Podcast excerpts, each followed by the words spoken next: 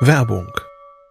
Was nervt extrem? Richtig, wenn Webseiten lange laden. Deswegen machst du deine Seiten schnell, indem du an den Web Vitals schraubst. Dabei schwer zu optimieren? Die Time to First Byte. Das hat Mitwald jetzt geändert. Im Managed Cloud Hosting des Agenturhosters bekommst du eine genaue Analyse deiner Time to First Byte. Du siehst erstmals, über welche Hebel du die KPI verbessern kannst. Teste jetzt 30 Tage kostenlos. Alle Infos unter www.mitwald.de/heise.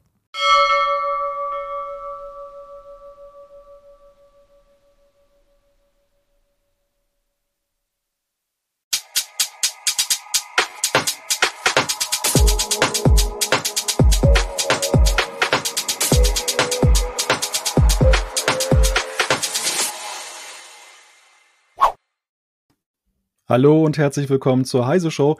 Das hier nennt sich smarte Steckdose, wobei so smart empfindet man die bislang gar nicht. Die braucht eine spezielle App auf dem Smartphone, damit man sie bedienen kann. Und mit dem plattformübergreifenden Nutzen ist es häufig auch so eine Sache. Man muss ja beim Kauf schon gucken, hat man das richtige System? Ist es HomeKit? Ist es das Google-System oder das Amazon-System? Alles ziemlich verwirrend, aber Abhilfe naht. Sie nennt sich Matter und genau darüber wollen wir sprechen. Auch vor allem über die Frage, ob diese Abhilfe denn wirklich kommt oder ob es nur ein schönes Versprechen ist. Jetzt in der Heise Show das Thema Smart Home und Matter. Aber bevor hier die Lichter erstmal ausgehen, kurz ein paar Worte unseres Sponsoren. Finanzentscheidungen im Unternehmen müssen mit kühlem Kopf getroffen werden. Workday liefert Ihnen hierzu sämtliche Unternehmensdaten, damit Ihre Entscheidungen auf Fakten basieren. Workday, das Finanz-HR- und Planungssystem für eine Welt im Wandel. Ja, heute ist der 24. November 2022. Wir sprechen über das Thema Matter hier in der Heise Show. Wie immer natürlich live mit Publikum. Herzlich willkommen allen, die die Zeit gefunden haben, hier reinzuschauen und wir freuen uns natürlich auch über eure Fragen zum Thema. Ich habe auch eine Menge Fragen und die stelle ich unserem kompetenten Gast. Berti Kolbo-Lehrath ist heute hier, Technikjournalist und ja, ich möchte schon behaupten, Smart Home Experte. Herzlich willkommen, Berti. Hi, hallo, hallo Malte. Ich freue mich hier zu sein. Ja, Meta beschäftigt uns in den letzten Tagen und Wochen ja sehr intensiv. Der große Auftakt hat stattgefunden. Wir sprechen auch über das Auftakt-Event, was da ja gewesen ist. Aber machen wir erstmal so ein bisschen Begriffsbestimmung. Die Frage, was ist denn Meta eigentlich überhaupt? Also, was muss man sich darunter vorstellen?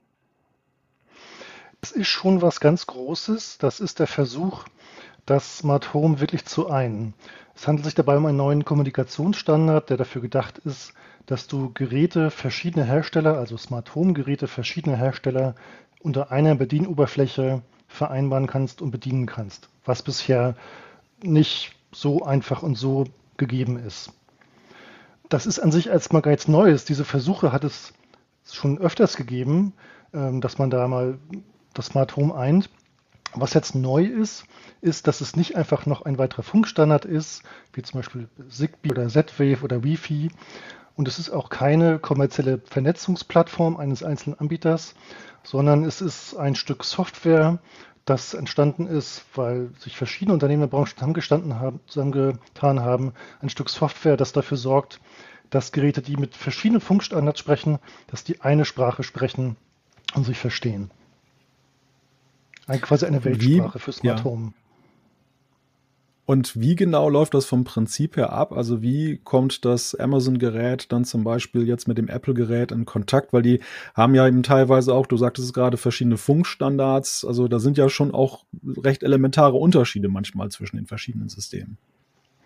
Die Idee ist, dass du also zunächst mal eine bestimmte App hast. Du brauchst eine Meta-fähige App und du brauchst einen sogenannten Meta-Controller.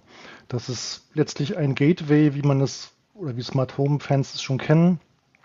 Das kann in diesem Fall tatsächlich ein Gateway sein, es kann ein Lautsprecher sein, also ein Gerät, das im lokalen Netzwerk Schaltsignale und Sensordaten austauscht. Du musst dir ein oder du suchst dir ein Ökosystem aus, das du vielleicht auch schon hast, eins von HomeKit, Alexa ist eins, Google ist eins, Samsung ist eins und dann kannst du einfacher als bisher, das ist zumindest der Plan, die Dinge vernetzen. Du brauchst dazu zu nicht die Cloud des Herstellers. Du hast gerade eine smarte Steckdose hochgehalten. Nehmen wir mal an, der Hersteller hat eine Cloud, dann war es bisher so, dass du die App des Herstellers genommen hast, hast dein Cloud-Konto eingerichtet, hast dann ähm, die Steckdose über diese Cloud an die Cloud von Amazon, Apple, Google, Samsung weitergeben und dann konntest du das Gerät in diesen vier Ökosystemen verwenden. Jetzt wird es so sein, mhm. dass du die Hersteller-Cloud nicht mehr brauchst, sondern dass du das Gerät einfach in der Alexa, Google, Amazon, Samsung App anmeldest und dann mit allen anderen Geräten verwenden kannst. Also du sparst dir eine Cloud, ähm, die Schaltsignale werden lokal ausgetauscht äh, und es kommt weniger darauf an, welche Funkstandards das Gerät spricht. Also es sind zwei mögliche, Thread und Wi-Fi. Oder wenn es ein anderer Funkstandard ist, dann kannst du ein Gateway des Herstellers nehmen, das per LAN-Kabel mit dem Router verknüpft ist. Dann geht es auch.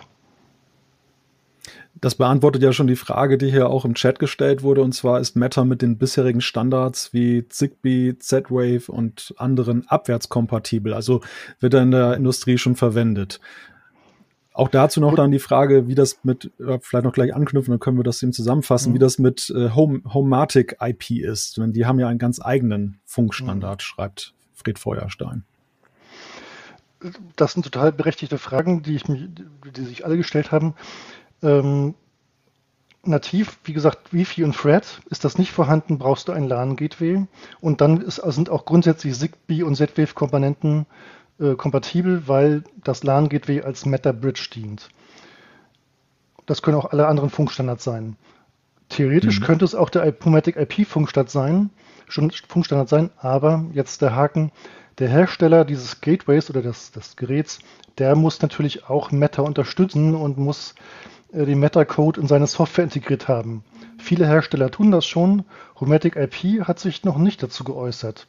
Auf deren Homepage ist zu lesen, dass sie das Thema beobachten, was er für so ein abwartendes Verhalten spricht. Aber es gibt noch keine Anzeichen, dass Homatic IP sich in absehbarer Zeit an Meta beteiligt. Also Homatic IP in diesem Speziellfall, diesem Speziellfall bleibt außen vor.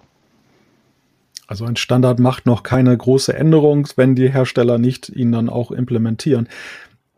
Nochmal einen Schritt zurück. Ähm, wir, wir sprachen ja schon jetzt, oder du hast gerade schon Thread angesprochen, ein Begriff, der ja oft ja, in, in Tatunion möchte ich schon fast sagen, mit Meta häufig genannt wird. Ähm, vielleicht kannst du uns da noch kurz einen Überblick geben, was es, was es da, welche Rolle Thread genau spielt im Zusammenhang mit Meta. Das ist wirklich eine gute Frage, weil der, dieser Begriff geistert so in der Smart Home Welt, aber ist äh, ein bisschen nebulös für viele. Tatsächlich ist er auch noch nicht lange geläufig, vielleicht seit ein, zwei Jahren. Eigentlich ist es schlicht und ergreifend ein neuer Funkstandard, so wie es meinetwegen Zigbee oder Thread auch, Zigbee oder Wi-Fi auch ist. Ähm, der wurde ins Leben gerufen, weil er viele Versprechen erfüllen soll, die andere auch tun. Er soll energiesparsam sein, er soll ein Mesh-Netzwerk aufbauen, wie Zigbee meinetwegen. Äh, und was noch wichtig ist, er soll keine eigene Bridge brauchen, so wie, wie es zum Beispiel Wi-Fi auch nicht braucht. Kleiner Haken, eine, eine bestimmte Schaltzentrale, die Thread-Netzwerk, die Thread-Geräte in einem Thread-Netzwerk managt, brauchst du schon. Das kann aber zum Beispiel im Nebenjob von einem Smart Speaker erledigt werden, wie dem HomePod Mini, der auch Thread hat. Das ist Thread. Thread ist also ein Funkstandard und er ist nicht gleichzusetzen mit Meta, aber mhm. weil Meta ihn auserkoren hat als einen der kompatiblen Funkstandards, kriegt er jetzt sehr viel mehr Bedeutung. Und er hat auch ein paar Vorzüge, ähm, ist durchaus ein respektabler Funkstandard, der jetzt aber, wie gesagt, erst durch das Meta-Thema wirklich an Bedeutung erlangt hat und hochgespült wurde. Wobei du ja einen konkreten Vorteil ja schon benannt hast. Früher brauchte man viele Bridges, die halt für sich standen und dann die Verbindung zu den Smart Home Geräten hergestellt haben. Jetzt kann man auch eben so ein Gerät wie beispielsweise jetzt den HomePod Mini, das Apple TV, aber es gibt ja auch allerhand andere, wahrscheinlich auch in Zukunft, ähm, dann einfach mitnutzen. Also man hat im Prinzip einen Verbraucher, der sowieso ja meistens dann auf Standby ist und der macht, der erledigt diese Aufgabe noch mit. Das ist die Idee dahinter, ja. Grundsätzlich wäre das mit Zigbee auch möglich gewesen. Also Amazon hat ja ein paar Smart Speaker, die auch Zigbee drin haben. Seltsamerweise ist das aber nicht abgehoben. Das haben kaum andere gemacht. Äh, bei Thread soll es jetzt aber funktionieren. Äh, Thread ist etwas, wo sich alle Hersteller, die diese großen Hersteller hinterher klemmen und das nutzen wollen. Es hat, hängt also auch ein bisschen mit dem Rückhalt zusammen, mit, dem, mit der Unterstützung der Hersteller. Und bei Fred scheint das zu funktionieren. Ähm, da sehe ich eine Zukunft. Und genau wie du sagst, da die Idee ist, dass du sozusagen ein Gerät, das du sowieso schon hast, eben als Schaltzentrale verwendest und nicht noch zig andere hast. Ob das in der Realität so schnell passiert, ist tatsächlich aber wieder in Frage gestellt worden. Ich habe auf dem Event in Amsterdam, auf das wir gleich noch genauer zu sprechen kommen, mitbekommen, dass es bis jetzt noch nicht möglich ist, dass ein Thread-Netzwerk von Amazon und ein Thread-Netzwerk von Apple miteinander reden. Das würde mhm. also in dem Fall bedeuten, so wie es jetzt ist, dass du tatsächlich einen Smart Speaker von Amazon brauchst und einen von, von Google und einen von Apple, um äh, die Thread-Geräte zu managen.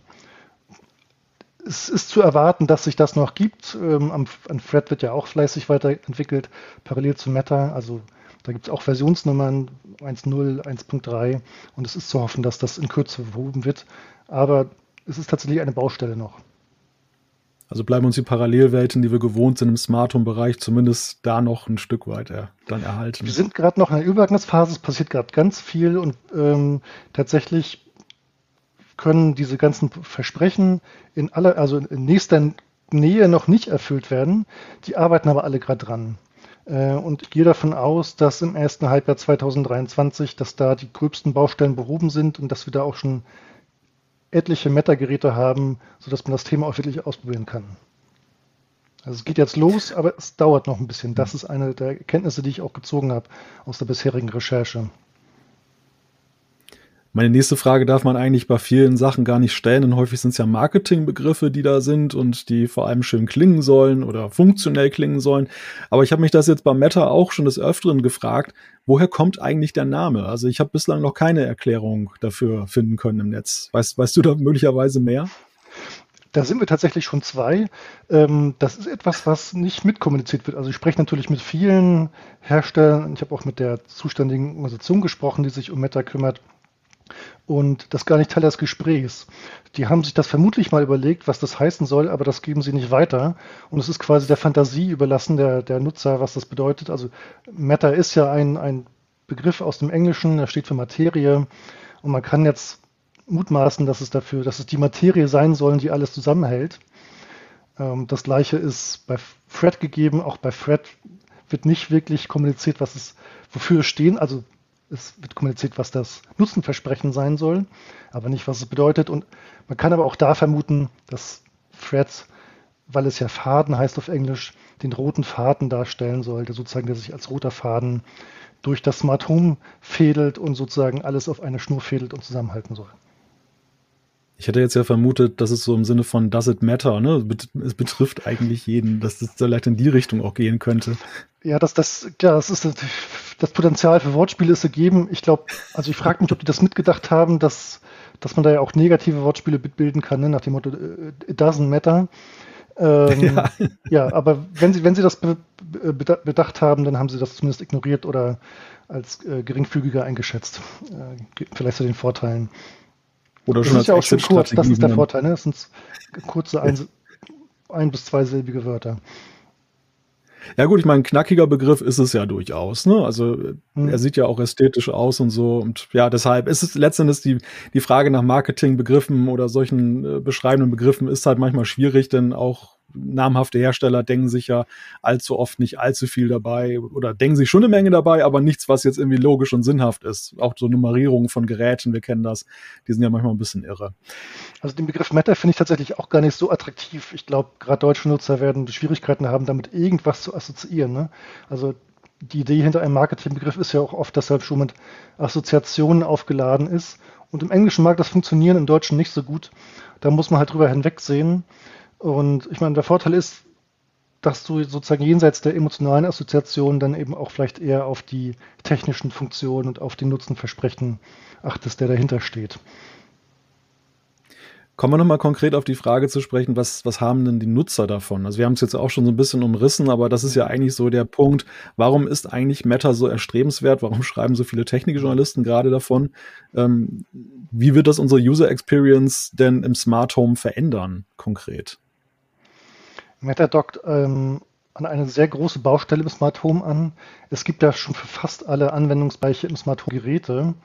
Nur bis jetzt ist es so, dass im Extremfall, dass du für das einzelne Gerät eine App brauchst und die nicht zusammen bedienen kannst. Und das ist absolut nicht erstrebenswert, weil dann hast du mehr äh, Bedienaufwand als Komfortvorteil durch die Geräte.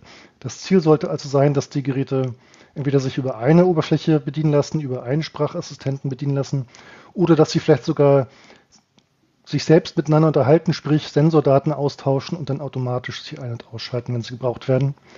Das ist so im Smart Home in, bisher nicht möglich oder zumindest nicht so einfach möglich, weil es so viele Hersteller gibt und auch so viele Funkstandards und so viele Vernetzungsplattformen, dass es Teil der Recherche sein muss bei, bei der Kaufentscheidung, was eigentlich mit, was, mit was zusammenpasst.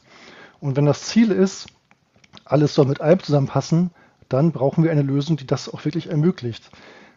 Es gab schon mehrfach den Anspruch von, von solchen Lösungen, das auch zu schaffen, hat bis jetzt nicht geklappt und Meta ist ein neuer Anlauf, der dir halt erleichtern soll, dass du, wenn du dir Smart Home Geräte kaufst, dass du weißt, okay, dieses Gerät kann Meta, also kann ich das auch auf jeden Fall mit meinem Wunschsystem und mit anderen Meta-Geräten äh, verwenden. Das ist das Versprechen dahinter. zweites wie, Versprechen, was nicht so ja, Entschuldigung. Ja, bitte. Hm? Okay, ein zweites Nein, Versprechen, erst. was immer noch mitschwingt ist oder was, was auch stark gemacht wird, ist, ähm, bisher war es vor allem die Cloud-Infrastruktur der verschiedenen Anbieter, die die Nahtstelle gebildet hat, damit alles miteinander, alles mit einem funktioniert. Das ist zum einen schlecht für die Privatsphäre, weil dann sehr viele Daten in die Cloud fließen und zu so vielen Herstellern, dass du kaum noch äh, einen Überblick behältst, wo deine Daten hingehen. Das andere ist, dass du natürlich abhängig bist von einer funktionierenden Innenverbindung und von funktionierenden Cloud-Servern. Meta verspricht, dass das alles im lokalen Heimnetz ausgetauscht wird, also die Schaltbefehle ein, aus und auch die Sensordaten, also wie warm ist es, sodass du eben nicht den Cloud-Kontakt brauchst, damit es funktioniert. Du bist also unabhängiger von der Cloud äh, und vom Internet.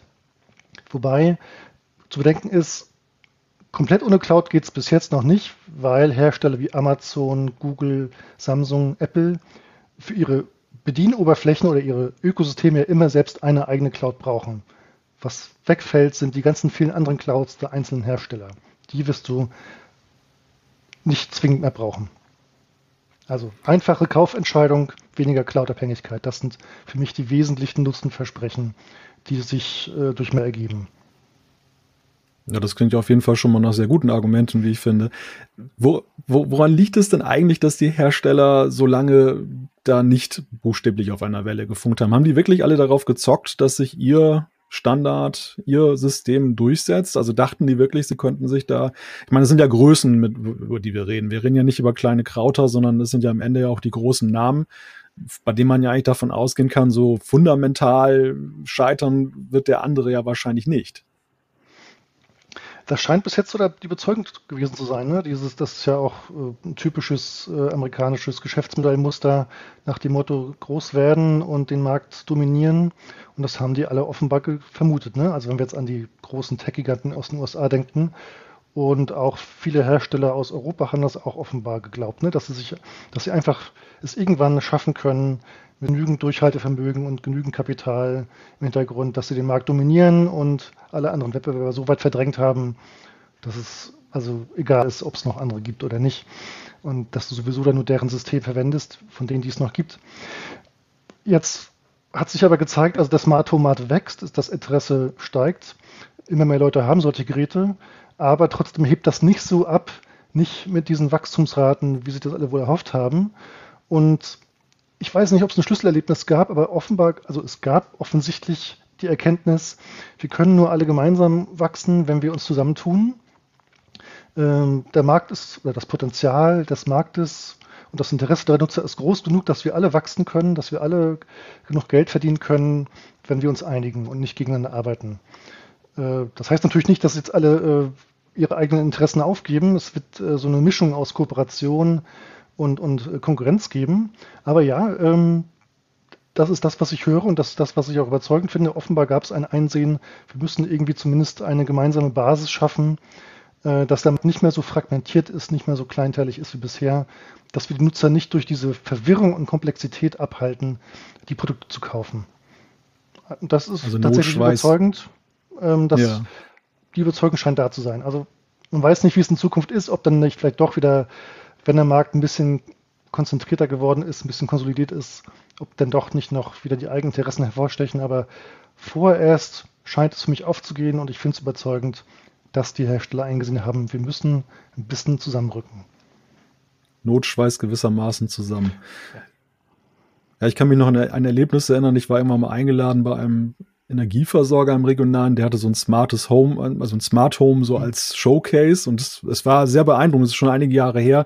Damals haben wir noch so selber rumfahrende Staubsauger imponiert und es war aber vor allem auch spannend, als sie mir dann gezeigt haben, das hier ist, ist das Smartphone und das war wirklich zwei Bildschirmseiten voll mit Apps, um diese ganzen Geräte dann alle ja. einzeln voneinander zu, zu steuern und äh, da war munteres Rad noch mitunter angesagt, welche App denn eigentlich für welches Gerät ist, weil das war auch nicht unbedingt immer ersichtlich. Die hatten dann nochmal irgendwelche funktionellen Namen oder Herstellernamen und mhm. ja, also da scheiterte Smart Home schon daran, dass man die Fernbedienung nicht wirklich bedienen konnte.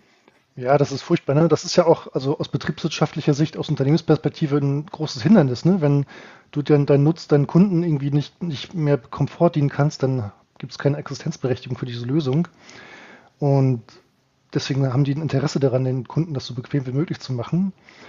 Und es gibt auch noch aus meiner Sicht zwei andere harte betriebswirtschaftliche Gründe, warum Unternehmen sich jetzt zusammentun.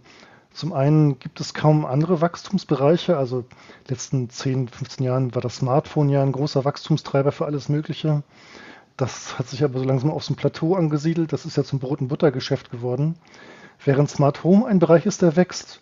Und Unternehmen wollen wachsen, das ist halt das Prinzip, ne? das ist dieses Denkmuster, mhm. was zum Grunde liegt. Die wollen wachsen und Smart Home bietet halt Potenzial und es gibt die Überzeugung, dass sie noch viel stärker wachsen können, wenn sie halt so bestimmte Hürden abbauen, wie die Hürde, dass es nicht zusammenpasst.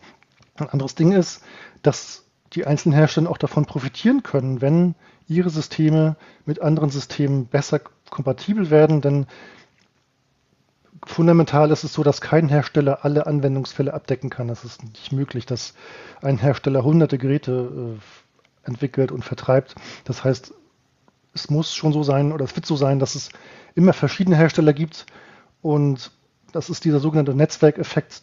Du hast was davon, wenn du deinen Kunden mehr bieten kannst, ohne selbst viel dazu, viel dazu beizutragen. Ne? Also du musst nicht hm. selbst 200 Geräte entwickeln, um dein Kunden die Möglichkeit zu geben, 200 Geräte zu nutzen.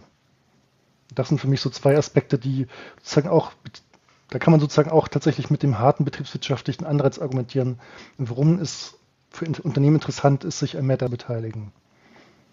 Hm. Ich habe jetzt gleich mal zwei Fachfragen aus dem Chat, die ich gerne dir an dich weitergeben würde. Und zwar ist das das eine, ich, da schreibt ein Nutzer oder ein Zuschauer, welche Ansätze gibt es, dass ich ein System habe, bei dem nichts über Server geht und äh, wo ich sicher gehen kann, dass, oder welche Ansätze gibt es, dass ich ein Server System habe, bei dem, bei dem nichts über Server geht und wo ich sicher gehen kann, dass das System auch in zehn Jahren noch laufen kann. Also ein bisschen angerissen haben wir es ja schon so. Die, die Unabhängigkeit von Hersteller-Clouds ist gegeben. Aber wie ist das mit der Zukunftsfrage? Das ist ja in der Tat auch so ein Punkt, der auch, glaube ich, viele mhm. Käufer bewegt. Und wir haben ja auch schon den einen oder anderen Namen ja kommen und gehen sehen. Ähm, mhm. Das kostet eine Menge Geld. Also wenn ich jetzt zum Beispiel mal denke, jetzt, es wird ja dazu geraten, auch gelegentlich, man sollte zum Beispiel an Heizkörper smarte Thermostaten machen. Aber was mache ich denn, wenn der nicht mehr funktioniert? Dann habe ich 100 Euro in Sand gesetzt, bevor die sich dann eigentlich wieder amortisiert haben. In dieser Hinsicht ähm, bietet Meta eigentlich schon einen einen großen Vorteil, ne? weil die Idee ist schon, dass die Geräte selbst lokal bedienbar sind und du quasi keinen, also, also das Prinzip ist, dass die kein Schaltsignal aus der Cloud brauchen, sondern auch so gehen. Ich vergleiche das so ein bisschen wie mit Apple HomeKit. Apple HomeKit hat generell viele Parallelen aufzuweisen zu Meta. Ähm, es gibt zwar eine Cloud von Apple, aber die Geräte werden alle lokal gesteuert und selbst wenn die Geräte mal keine Cloud-Verbindung mehr zu ihren Hersteller-Servern haben, funktionieren sie trotzdem noch. Ein prominentes Beispiel ist äh, dieser, dieses deutsche Startup Pass, die auch mal bei Höhle der Löwen waren. Die haben so eine smarte Steckdose vorgestellt und die gibt es nicht mehr. Aber die Steckdose gibt es schon noch und die funktioniert auch noch mit HomeKits, obwohl der Hersteller und dessen Cloud natürlich abgeschaltet ist. Und das ist auch die Idee hinter Meta dass du die Geräte weiterhin lokal betreiben kannst, ohne Zwang, sie bei der Hersteller-Cloud abgemeldet zu haben. Natürlich bist du darauf angewiesen, dass es weiterhin ein Meta-Ökosystem gibt von Apple, Amazon, Samsung, Google oder auch von anderen Herstellern, die das steuern können. Aber da ist die Wahrscheinlichkeit doch sehr hoch, dass es mindestens immer einen geben wird, mit dem sich da steuerst. Womöglich bezog sich die Frage auch zum Beispiel auf so, so Garantien von Herstellern. Das, ein prominentes Beispiel ist Homatic IP, die sagen, unsere Geräte kannst du mindestens bis 2030 nutzen. Bis dahin stellen wir sicher, dass es Updates gibt und so weiter. Das ist etwas, was sich nicht aus Meta herausgibt. Ne? Also du wirst kein, keine Firma finden, die jetzt per se sagt, äh, nur weil wir jetzt Meta nutzen, können wir sagen, okay, das funktioniert auf jeden Fall die nächsten 10, 15 Jahre. Das wird es nicht geben. Es ist eher so dieses implizite, dieses indirekte, dass du weißt, das Gerät braucht per se keine Cloud, um zu funktionieren, also ist die Wahrscheinlichkeit sehr groß, dass es funktioniert. Da, da, spielt noch ein anderer Aspekt rein, der Sicherheitsaspekt. Das ist ja nicht nur die Sache, ob das Gerät funktioniert, also ob es schaltet oder nicht, sondern auch, ob es eigentlich, ob die Software sicher genug ist, um den Bedrohungen von in zehn Jahren oder so standzuhalten. Das kann so natürlich zwar keiner sagen, aber Meta hat eine interessante Sicherheitsarchitektur also sehr viel mehr als andere Systeme oder andere Standards wird Sicherheit gleich mitgedacht. Und es ist so, dass die alle, da wird mit Zertifikaten gearbeitet. Die Geräte haben äh, unverfälschliche und, und, eindeutige Zertifikatsnummern, die immer abgeglichen werden mit einer Blockchain-Datenbank, sodass auch von einer Datenbank her nichts verfälscht werden kann. Und die Idee dahinter ist, dass ich nur offizielle Meta-Geräte einwählen kann, ein Meta-Netzwerk und dass es nicht möglich ist, Schadcode auf ein Meta-Gerät zu spielen und das so zu manipulieren, um sich mit zweifelhaften Gründen ein Meta-Netzwerk einzuwählen. Und das ist ein Prinzip, was auch noch in mutmaßlichen zehn Jahren funktionieren wird. Hm. Also sozusagen, das ist das, sozusagen, da gibt es erstmal kein Einfallstor für, für Schadcode vom Prinzip her. Das, das klingt auf jeden Fall. Insofern kann man sagen, die Zukunftssicherheit ist da ja. schon mitgedacht und aus meiner Sicht auch vom Prinzip her gegeben. Also auch da hat man den Eindruck, dass äh, die Lektionen aus der Vergangenheit da doch gelernt wurden und ein Stück weit das eben in die richtige Richtung geht. Dann die Frage von Mario Fliegel, warum sollte es Open Hub überflüssig machen können? Eine sehr spezielle hm. Frage, kann man. ja, legitime Frage. Also es gibt ja viele Fans äh, von, von Open Source Systemen wie Open Hub, IoT Broker, äh, IO Broker und auch Home Assistant, wo du wirklich den sozusagen custom-made eine eigene Schaltzentrale auf dem Raspi oder sonst eine andere Hardware spielst und alles unter Kontrolle hast. Der Einsatzzweck, der bleibt durchaus gegeben. Du hast halt natürlich weiterhin viel mehr Kontrolle als bei einem kommerziellen System. Dann Meta wird natürlich weiterhin von kommerziellen Herstellern ähm, betrieben. Du hast also viel mehr Möglichkeiten, auch durch Skripte, durch, durch, äh, durch, durch äh, maßgeschneiderte Automationen das zu steuern und bist im Idealfall ja überhaupt nicht von der Cloud abhängig. Also weil, wie mhm. gesagt, irgendwie eine Cloud wird bis jetzt, stand jetzt immer dabei sein. Und wenn du Open Hub oder IO Broker oder so nutzt, dann brauchst du per se erstmal gar keine Cloud. Und warum weiterhin Open Hub auch interessant ist, ähm, du kannst ja auch Geräte damit verbinden, die du selbst flashst mit alternativen Softwares. Das wird bei Meta gar nicht gehen. Also das ist zumindest meine Prognose, weil Meta ja gerade darauf setzt, dass ähm, nur zertifizierte Geräte mit spezifischen Kennnummern äh, angemeldet werden können. Das heißt, so Custom Flash, äh, Flash Firmwares, das wird nicht gehen. Ähm, da werden Open Source Systeme wichtig bleiben. Und natürlich die ganzen Bestandsgeräte. Es gibt sehr viele Bestandsgeräte geben, die jetzt schon im Markt sind, die vermutlich nicht äh, Meta-kompatibel sein können, weil sie nicht leistungsstark genug sind. Da können wir vielleicht mal über die Anforderungen sprechen, was eigentlich Meta fordert von den Geräten. Aber so genau, viel dazu, das dass diese Open Source Systeme schon noch wichtig bleiben und vielleicht noch als Randnotiz äh, mit Home Assistant hat auch ein Open Source, Open Source System angekündigt, selbst Meta-kompatibel zu werden, sodass die Anmeldung dort leichter wird. Du hast die, die, den Übergang zur nächsten Frage schon fließend selbst gebaut. Ja, das ist nämlich die. Ähm, wir sprachen ja auch jetzt über die verschiedenen Herstellerstandards. Bei HomeKit war es ja zum Beispiel auch so, dass ja da die, die Zertifizierung als solches Gerät ja auch nicht so ganz einfach zu erwerben mhm. ist, sondern man muss gewisse Kriterien erfüllen. Das gilt für andere Herstellerstandards auch ich hatte mal den Eindruck, HomeKit ist ein bisschen sehr anspruchsvoll. Also da sind die, mhm. die, die Hersteller gehen gerne gerade so die günstigeren aus Fernost dazu über, dann eher da so das Amazon-Device zu unterstützen, mhm. als jetzt dann HomeKit. Aber wie ist denn das bei Meta? Also was muss ein Gerät denn jetzt konkret beherrschen? Was muss es können, damit es äh, bei Meta mitspielen darf? Das ist eine extrem gute Frage, auf die ich keine leichte Antwort habe, keine einfache Antwort, weil das ein bisschen nebulös ist. Also offiziell heißt es, dass zunächst mal das Gerät muss mit einem IP-basierten oder Übertragungsstandard kompatibel sein. IP-basiert heißt entweder Wi-Fi oder Thread oder über ein LAN-Gateway verbunden sein. Viel mehr sagen die nicht, ähm, was aber natürlich irgendwie also nicht alles sein kann. Ne? Es muss auch noch irgendwie ja, Hardware-Anforderungen geben, weil auf diesen Geräten muss Code laufen, Metacode und der braucht natürlich auch Ressourcen. Dazu gibt es aber keine Angaben. Ähm, ich habe ein bisschen recherchiert und mit, mit, Unternehmen gesprochen und tatsächlich gibt es keine Mindestangaben dazu, wie viel CPU-Power, wie viel Arbeitsspeicher und wie viel Festspeicher so ein Gerät braucht. Also ein paar Kilobyte oder ein paar Megabyte brauchen die schon immer, äh, generell fürs Schaltsignal des Smart Home. Aber wie viel die jetzt hier brauchen, da gibt es keine Mindestangaben und es ist so ein bisschen Trial and Error. Die Hersteller merken gerade, dass sie das so ein bisschen selbst für sich austüfteln müssen, wie viel RAM und wie viel Flash-Speicher ihre Chips brauchen. Ähm, und es hängt wie auch nicht nur davon ab, ob die das, ob die Hardware genug ist, sondern ob die Hersteller es auch hinkriegen, diesen Metacode ressourcensparen anzupassen. Das ist tatsächlich so ein bisschen Try and Error. Ist das gegeben, also kann, kann das Gerät mit Meta funken und kann es auch den Metacode ausführen, dann braucht es noch ein offizielles Zertifikat oder eine Zertifizierung, um bei Meta mitspielen zu dürfen. Und da gibt es eine zentrale Stelle, das ist die Connectivity Standards Alliance, eine Organisation in den USA, die im Auftrag aller Meta-Mitstreiter äh, diese Prüfung oder diesen Standard mitentwickelt hat, ihn verwaltet, ihn managt äh, und die, da, die die entsprechenden Instruktionen auch an Prüfinstitute weitergeht und diese Zertifikate dann verwaltet und auch veröffentlicht. Das heißt also, du brauchst ein mhm. Zertifikat, ähm, das, das kostet auch ein bisschen was, allerdings gibt es keine echten Lizenzgebühren, es sind eher so Kosten, um die, den Zertifizierungsprozess zu bezahlen. Aber ist das gegeben? Funkstandard, Hardware äh, Software läuft drauf, Zertifikat ist da, dann äh, ist das Meta-Gerät metafähig. Leider kann man diese ganzen Sachen äh, gar nicht so richtig rausfinden, mitunter als Nutzer.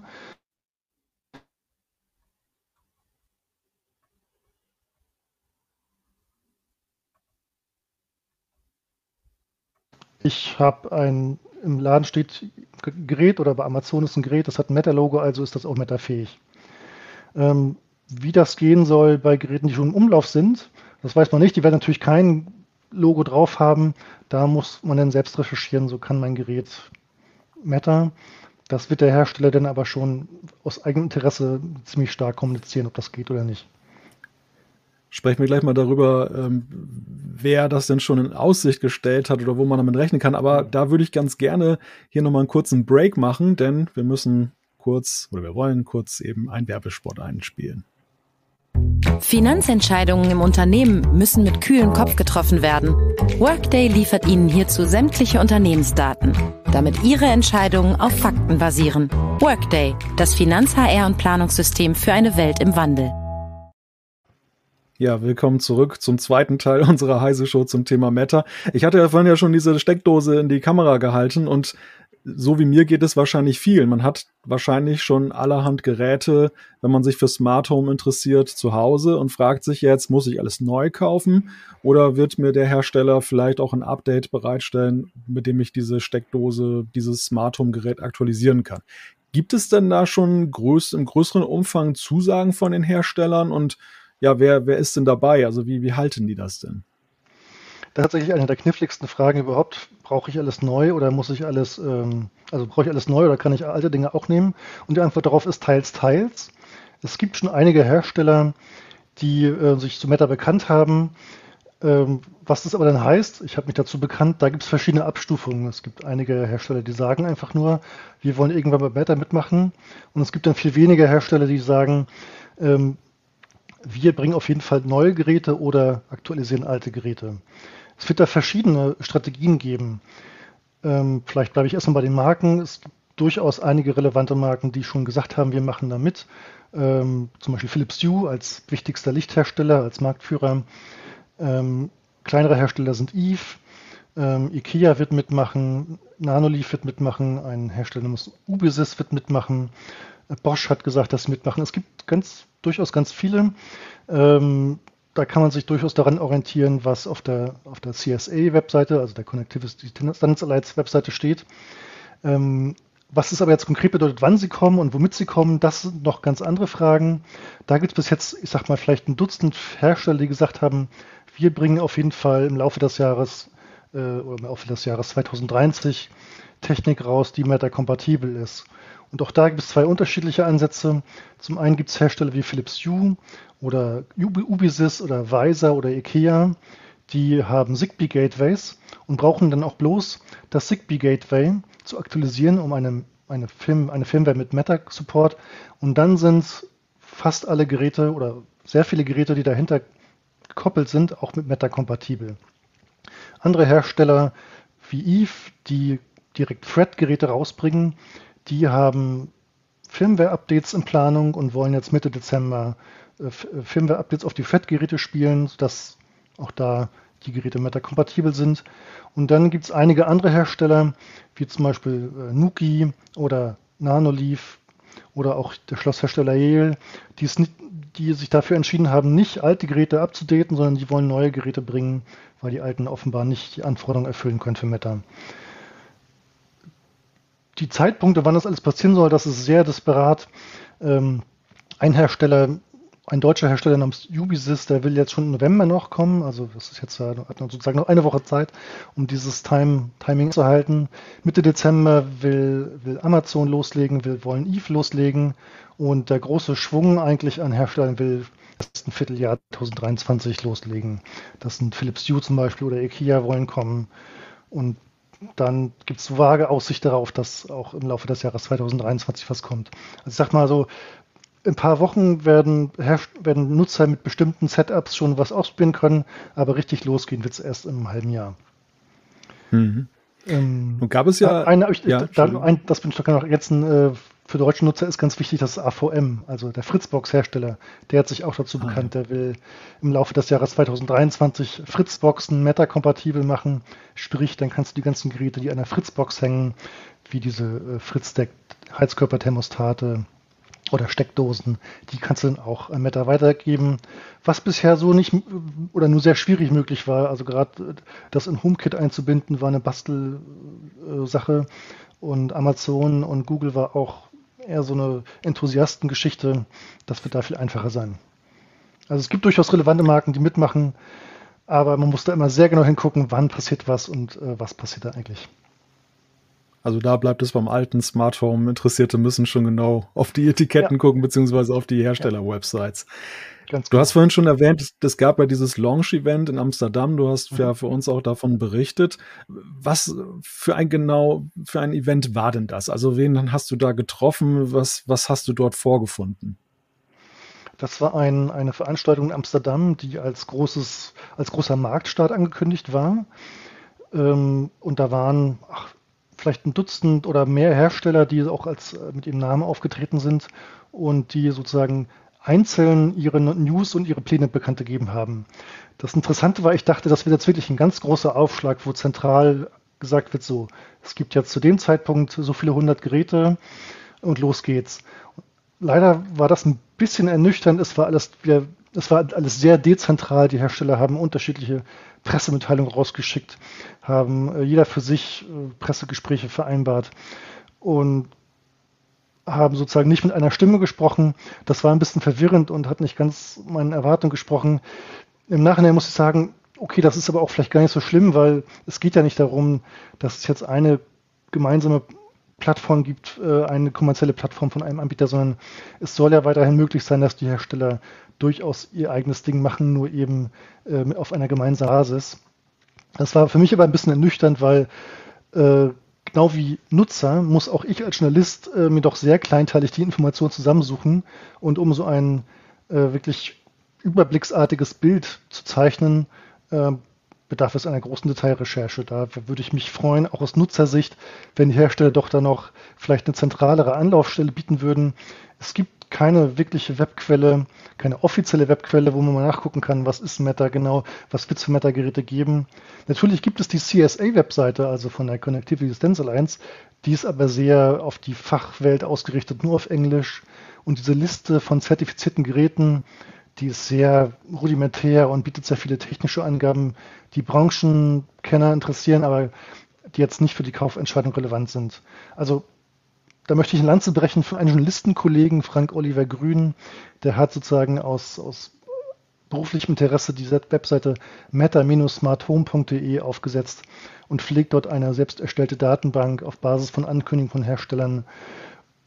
Und das ist auch für mich eine interessante Infoquelle.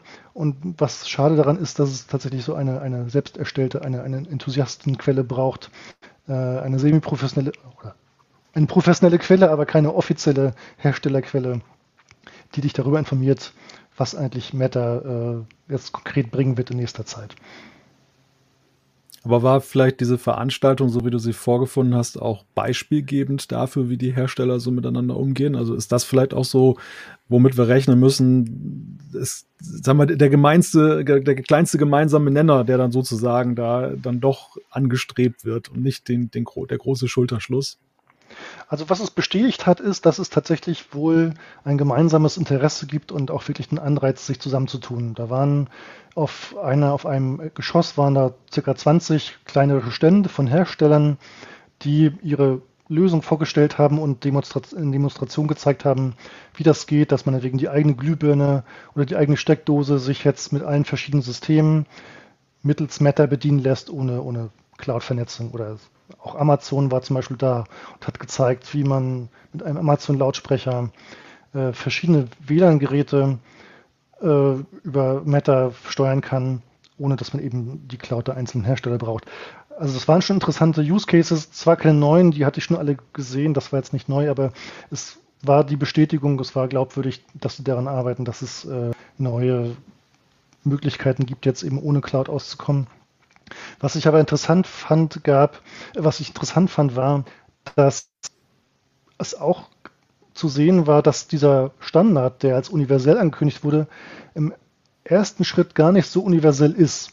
Bleiben wir beim Beispiel Amazon. Man könnte ja meinen, dass die alle Geräte, die es so gibt für Meta, dass die auch alle Geräte ansteuern.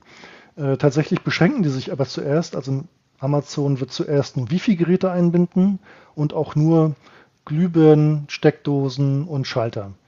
Obwohl es noch mehrere Kategorien gibt, die von Meta unterstützt werden. Momentan, das auch Schlösser werden unterstützt, es werden auch Fensterverdunkelungen unterstützt äh, von Meta aktuell. Äh, das macht Amazon aber nicht. Die bringen zuerst nur Wifi und nur drei Kategorien und später erst im Laufe des nächsten Jahres auch Thread-Geräte und andere Kategorien. Das heißt, wir sehen also aktuell muss man noch genau gucken, was ist schon erreicht und was kommt vielleicht noch. Das fand ich schon mal interessant, dass wir in einer Übergangsphase sind, wo noch nicht alles funktioniert. Äh, interessant fand ich auch, dass Samsung und Amazon erzählt haben, dass wenn du dir ein Meta-Netzwerk einrichten willst, dass du es erstmal mit einem Android-Handy machen kannst, mit einer Android-App, weil aus nicht offiziell bestätigten Gründen das mit der iOS-App nicht gibt. Die können keine iOS-App gerade mit Meta nachrüsten mutmaßlich, weil Apple in iOS Änderungen vorgenommen hat, die das irgendwie verhindern. Das konnte ich noch nicht bestätigen, woran es liegt. Das ist jetzt sozusagen ein Werkstattbericht. Da bin ich noch mitten in der Recherche. Äh, da können unsere Zuschauer und Zuschauer sozusagen gerade mitverfolgen, äh, wo noch offene Flanken meiner Recherche sind. Aber das zeigt halt, es ist noch nicht universell, noch nicht alle Geräte, alle Standards äh, alle Ökosysteme der Smartphones, die sofort beteiligt sind, sondern das geht alles Schritt für Schritt und erstreckt sich über eine längere Übergangsphase. Das waren also interessante Erkenntnisse bei diesem Launch, der sozusagen eher einen symbolischen Charakter hatte, ähm, sozusagen nach dem Motto, es geht ja symbolisch los, der Startschuss ist gefallen, die Hersteller dürfen rausgehen, aber wann sie das tun, in welchem Funktionsumfang sie das tun und mit welchen Geräten sie das tun, das ist dann immer noch ihnen überlassen. Du warst ja auch auf der internationalen Funkausstellung. Dort war ja bekanntlich auch das Thema Meta schon ein spürbares Thema. Und das war ja auch so die Möglichkeit, auch so eine Art Hands-on-Experience dann mal so mit mhm. den ersten Geräten zu machen. Wie war da so die Stimmung in Sachen Meta? Was wurde viel gezeigt? Was, was war so die Message, die die Hersteller dort gesendet haben? dass Meta überhaupt ein Thema auf der IFA war, hat mich ein bisschen überrascht, weil zu dem Zeitpunkt war das eigentlich noch gar nicht so weit. Da war das so in der finalen Entwicklungsphase. Deswegen war das ein bisschen überraschend und meine Vermutung ist, dass es im letzten Jahr so im Smart Home Bereich ein bisschen ruhig war und es gab einfach keine anderen Themen und deswegen hat man Meta mehr Beachtung geschenkt als es vielleicht unter anderen Umständen möglich gewesen wäre. Ähm, aber nichtsdestotrotz war das ziemlich lehrreich. weil, äh, also das, das beste Beispiel war der Hersteller Eve, der gezeigt hat, wie man bisherige Beschränkungen im Smart Home durch Meta aufheben kann. Äh, vielleicht für Leute, die Eve nicht kennen, Eve ist ein Hersteller von Komponenten für Smart Home, Steckdosen, Sensoren, Thermostaten, die bisher nur mit der Apple HomeKit funktionieren. Also Eve hat sich bis jetzt sehr stark an HomeKit äh, gebunden. Und es wäre für die aufwendig gewesen, äh, sich auch an andere Hersteller zu binden, weil Eve hat keine eigene Cloud. Eve nutzt die Apple iCloud mit. Durch Meta ist es jetzt möglich, ohne eigene Cloud ähm, auch Verbindungen zu Amazon Alexa, Google Assistant und Samsung Smart Things herzustellen. Das haben diese eindrucksvoll gezeigt, wie man eine Eve-Steckdose, eine smarte Steckdose bedienen kann durch einen Alexa-Sprachbefehl. Das ist übrigens das gängigste Beispiel. Das findet man auch bei ganz vielen anderen Herstellern, die zeigen, wie man irgendwie eine smarte Steckdose bedient, um eine äh, Glühbirne anzuschalten oder, oder eine Stehlampe. Ähm, das ist so es ist aber auch eigentlich das ein, ein eindrucksvolles ähm, Beispiel. Also du kannst jetzt sozusagen ohne extra Cloud diverse Systeme ansteuern. Das finde ich interessant. Gerade bei Eve ist es sehr, sehr glaubwürdig, weil die haben ja keine andere Cloud. Die müssen sozusagen die Cloud nehmen, die äh, der Hersteller bereitstellt. Ähm, das zeigt also, dass es funktioniert. Ähm, insofern war die IFA hilfreich und hat auch einen Ausblick darauf gegeben, was, was kommen wird. Was mir noch ein bisschen fehlt, ist was auch bei der IFA gefehlt hat, so diese breite Abdeckung. Es sind immer noch sehr wenige Hersteller mit sehr eingeschränkten äh, Plänen, ähm, was, was so kommen wird. Aber ja, beantwortet das deine Frage so ein bisschen? Ja, ja, ja, absolut. Absolut. Ja, ich würde auch gleich zur nächsten Frage dann äh, überleiten wollen. Du hast ja auf Twitter geschrieben, ähm, mit Blick auf einige Hersteller, die hatten Werbeversprechen abgegeben. Also Meta ist ja jetzt so ein Begriff, der durch das Smart Home ja mhm. dann das Thema Smart Home positiv besetzen wird. Und natürlich sind viele geneigt, ja auch dann zu sagen, hey, dieses Etikett, das kleben wir mhm. uns jetzt auch einfach mal auf. Ob zu Recht oder zu Unrecht, das ist die andere Frage. Und da hattest du auf Twitter so eine Kritik geschrieben, äh, da ging es immer um eine Cloud-to-Cloud-Plattform, die auch irgendwie mit Meta in Verbindung gebracht werden wollte ist denn vorgebeugt, dass da ein Namenschaos äh, vermieden wird? Also ich meine, wir haben jetzt ja festgestellt, genau hingucken muss man ja eh schon, aber mhm. äh, kann es da noch weitere Verwirrung geben? Also Schindluder kann man mit dem Begriff nicht treiben. Wo Meta mhm. draufsteht, muss auch Meta drin sein. Äh, wenn du kein Zertifikat hast, dann darfst du Meta oder äh, Meta nicht werben und dann erfüllt das Meta auch die Standards nicht. Ähm, da ist zum Glück ein Riegel vorgeschoben aus diesem Tweet hat ein bisschen die Frustration rausgesprochen, dass es für mich als Journalist sehr schwierig ist, gerade einen Überblick zu bekommen, weil alle Hersteller dezentral und teilweise auf sehr kleiner Flamme bei LinkedIn Posts raushauen, äh, was jetzt, dass sie jetzt was im Meta machen wollen, aber sich dann über Details ausschweigen, was sie überhaupt tun wollen. Was mich zu diesem speziellen Tweet motiviert hat, war die Tatsache, dass die Deutsche Telekom bekannt gegeben hat, dass sie Meta machen wollen, also dass sie bei Meta mitmachen wollen, und zwar mit ihrer Vernetzungsplattform Magenta zu Hause. Das ist eine Plattform, die zwar früher auf Hardware basiert hat, also sprich, da gab es eine Schaltzentrale, die alles gesteuert hat, und das wäre auch prima geeignet, um Meta darauf laufen zu lassen. Jetzt haben die aber seit ungefähr einem Jahr oder so einen Schwenk, dass die, Meta zu, dass die Magenta zu Hause Plattform vor allem Cloud-to-Cloud basiert ist. Also dass wir die Clouds der Hersteller in den Vordergrund rücken. Und das ist etwas, was noch nicht geht. Also Meta ist nicht dafür gedacht für Cloud-to-Cloud. Das ist ja genau das Gegenteil geplant. Ähm, deswegen habe ich auch nachgefragt und äh, dann hat die Telekom auch gesagt, ja, dann wir bringen nochmal eine neue Schaltzentrale, damit das auch mit Meta klappt. Aber das war Kontext, den sie nicht geliefert haben in dieser Ankündigung. Und deswegen wäre es für Nutzer, die sich nicht weiter damit auseinandergesetzt haben, total verwirrend äh, und wäre vielleicht sogar kontraproduktiv, weil du kannst nur unter sehr bestimmten Umständen eben mit Meta was anfangen. Sprich, es muss alles hardwarebasiert sein, Cloud-to-Cloud -Cloud geht nicht. Und ähm, das würde ich auch gerne noch ergänzen. Meta funktioniert bis jetzt vor allem oder vorerst nur bei bestimmten Gerätekategorien noch nicht, bei allen Geräten, die es im Smart Home gibt sondern nur bei äh, Glühbirnen, bei, bei Schaltern, bei Steckdosen, bei Thermostaten, Fensterverdunklung und bei Bridges und zum Beispiel noch nicht bei Staubsaugern. Das noch am Rande. Aber vor allem brauchst du mhm. immer ein lokales Gateway, im, im Sinn, also einen, einen Meta-Controller, der ein der ein, ein Lautsprecher sein kann oder auch eine normale Schaltzentrale. Und wenn du das nicht hast, dann ist das irgendwie eine, eine Nebelkerze, die da geworfen wurde. Und das ärgert mich halt, wenn, wenn Hersteller jetzt irgendwie einfach nur sagen, wir machen Meta, ohne weitere Details zu geben, wie das eigentlich gehen soll. Und wenn dann noch die Infrastruktur oder das Produkt, das sie gerade anbieten, per se nicht kompatibel ist mit Meta in dieser Form, dann ist das eine Nebelkerze die verwirrt, die zusätzlich verwirrt und das ärgert mich, weil Meta ja eigentlich Verwirrung äh, entwirren soll und Komplexität reduzieren soll und nicht noch zusätzlich Verwirrung stiften soll. Es ist ja deutlich geworden, so wo die Nutzer ihren Nutzen haben durch die Verbesserung durch Meta. Ähm, wie ist wie siehst du das mit Blick auf die Hersteller beziehungsweise auch die großen Systeme, Betriebssystemhersteller wie Apple, Google und so weiter? Ich habe ja so den Eindruck, jetzt auch in, im Vorgriff auf diese Veränderungen, die da kommen, Apple hat ja zum Beispiel seine Home-App ja nochmal renoviert, hat sie mhm. umgebaut. Ähm, gut, die einen sagen zum Besseren, die anderen sagen zum Schlechteren, aber grundsätzlich, äh, man hat, es, es, es sind Vorbereitungen, die darauf zielen, mehr Überblick zu schaffen, weil man eben auch mit mehr Geräten wahrscheinlich rechnet. Mhm. Was ich mir so gedacht habe, ist die, ist das vielleicht auch so ein Anschub, dass jetzt, weil man eben auf einer Wellenlänge künftig immer mehr unterwegs ist, dass man mehr Energie darauf verwendet, eben auch durch das System, also sag ich mal, durch die Steuerung jetzt bei Apple zu überzeugen. Bislang konnten sie da recht gelassen sein. Wer sich für einmal für HomeKit entschieden hat, der war ja nun mehr oder weniger in diesem Ecosystem verhaftet. Jetzt ist es ja künftig so, dass ähm, Apple ja auch ein bisschen drum kämpfen muss, dass ich sie weiterhin zu meiner Steuerzentrale auserkoren habe und nicht dann zu den anderen wechsle was du sprichst das halt den Bedienkomfort an, der immer auch zwar ein weicher Faktor ist, aber ein wichtiger Faktor dafür, für welches System ich mich entscheide. Und ja, ich gebe dir recht. Ähm, das Prinzip, das Meta zugrunde liegt, zugrunde liegt, dass man sich jetzt öffnet, das schafft natürlich die Möglichkeit für Nutzer, mehr Wahlfreiheit zu haben. Insofern gibt es da auf jeden Fall einen Anreiz, äh, dass die Hersteller ihre Bedienoberflächen mal aufmotzen und die Bedienung erleichtern. Ähm, das liegt auf jeden Fall implizit zugrunde und ich denke, dass das auch möglicherweise ein Anreiz für Apple war, das mit iOS 16 so umzusetzen, die Home-App aufzu, aufzupolieren.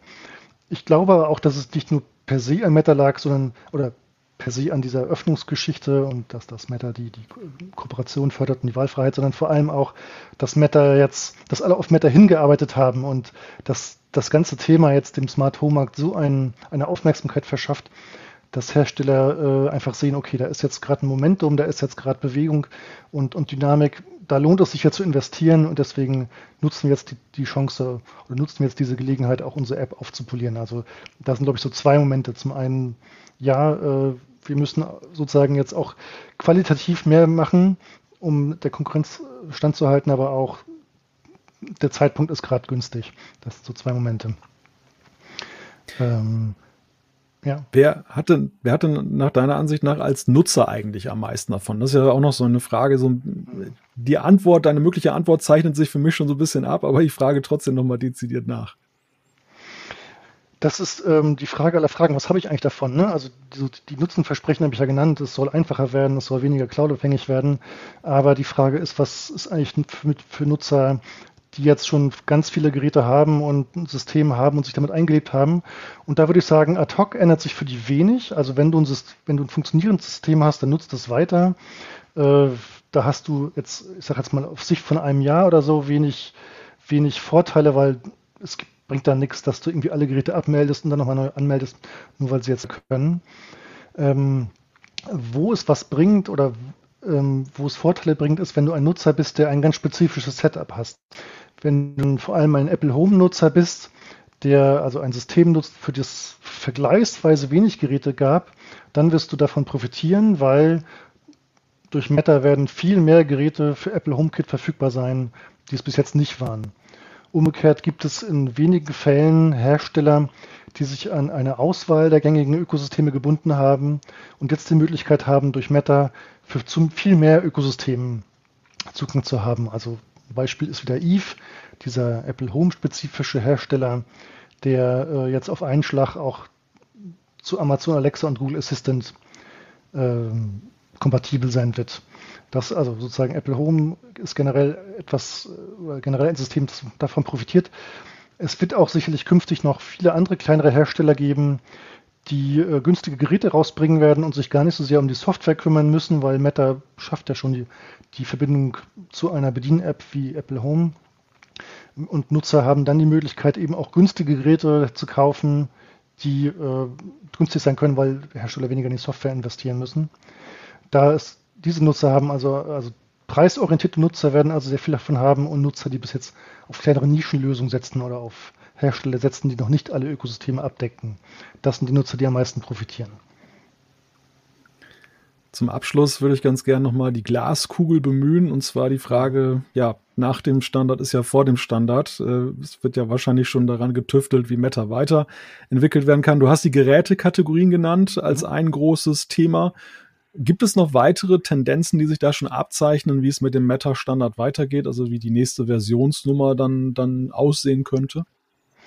Wir sind ja jetzt bei Version 1.0 und auf dem Launch-Event in Amsterdam wurde klar herausgestellt, dass die da schon massiv an der nächsten Versionsnummer arbeiten, 1.1 oder was auch immer, und dass sie vermutlich sogar, also, sie planen halbjährlich Updates zu bringen und Updates heißen in der Form, dass der Standard mehr Geräte unterstützt und mehr Funktionen.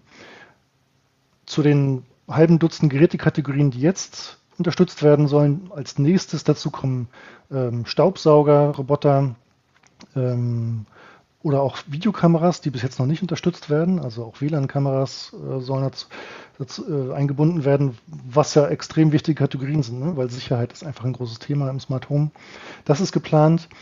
Äh, darüber hinaus ist wenig bekannt. Es ist nur zu hoffen, dass auch andere Baustellen angegangen werden, denn was Meta ja noch nicht tut, ist die Automatisierung und den Fernzugriff ermöglichen.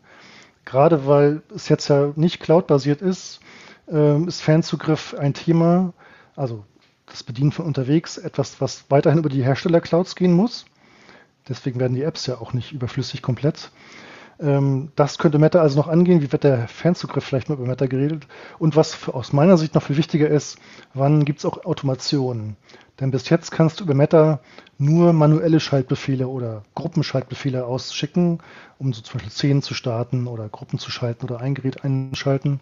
Du kannst aber doch nicht ähm, in komplexem Maße sensorgesteuerte Dinge einrichten. Keine Ahnung, dass ein Sensor, äh, das Fenster geht auf, der Kontaktsensor merkt das, also kriegst du eine Nachricht oder das Licht geht aus oder an oder die Heizung geht aus oder an. Das geht in sehr komplexer Form einfach, also die, diese ganzen komplexen Automationen, die möglich sind, das gibt bei Meta noch nicht. Und ich hoffe, dass Meta ähm, das noch irgendwann liefern wird. Dazu habe ich aber leider keine Informationen. Ähm, ich bin aber sicher, es wird neue Geräte geben, die arbeiten massiv dran. Also da passiert was. Ich bin optimistisch, dass es mit Meta gut weitergeht, dass da was Großes passiert. Wann das soweit ist, das kann ich noch nicht sagen. Also es gibt auch so Marktanalysen, die sagen, also erst in drei Jahren oder so wird der Marktanteil wird die, oder wird die Bedeutung von Meta so wichtig sein, dass es für eine kritische Masse an Nutzern eigentlich eine Bedeutung hat. Das heißt für mich, wir brauchen noch viel Geduld. In dieser, gerade in dieser Übergangsphase, wo Hersteller erst Schritt für Schritt nachrüsten, wird man noch viel mehr recherchieren müssen als vorher. Aber wenn dieser Punkt übersprungen ist, dann glaube ich, wird Meta was Positives und was auch, wird auch große positive Veränderungen für den Smart Home Markt bringen. Also optimistische Aussagen am Ende dieser Heise Show zum Thema Matter. Wir werden mit Sicherheit, wir werden garantiert das Thema weiterverfolgen und vielleicht auch in Zukunft nochmal wieder darüber sprechen. Berti, ich danke dir erstmal für deine kompetenten Einschätzungen. Es hat mich wirklich gefreut und äh, Vielen Dank. Ich danke natürlich auch unserem Chat, der engagiert mitdiskutiert und gefragt hat. Ich habe dort zwischenzeitlich auch gesehen, es gab sehr engagierte Debatten über Zigbee und warum das sich eigentlich nicht durchgesetzt hat oder Verfechter von Open Source Lösungen. Also ein sehr diskussionsfreudiges Thema, augenscheinlich auch das Smart Home. Und das ist ja auch gut so. Dialog treibt das Ganze ja auch positiv voran. Wenn ihr mögt, nächste Woche gibt's wieder eine heiße Show zur gewohnten Zeit, 12 Uhr. Und für heute sage ich Dankeschön, bis zum nächsten Mal. Tschüss.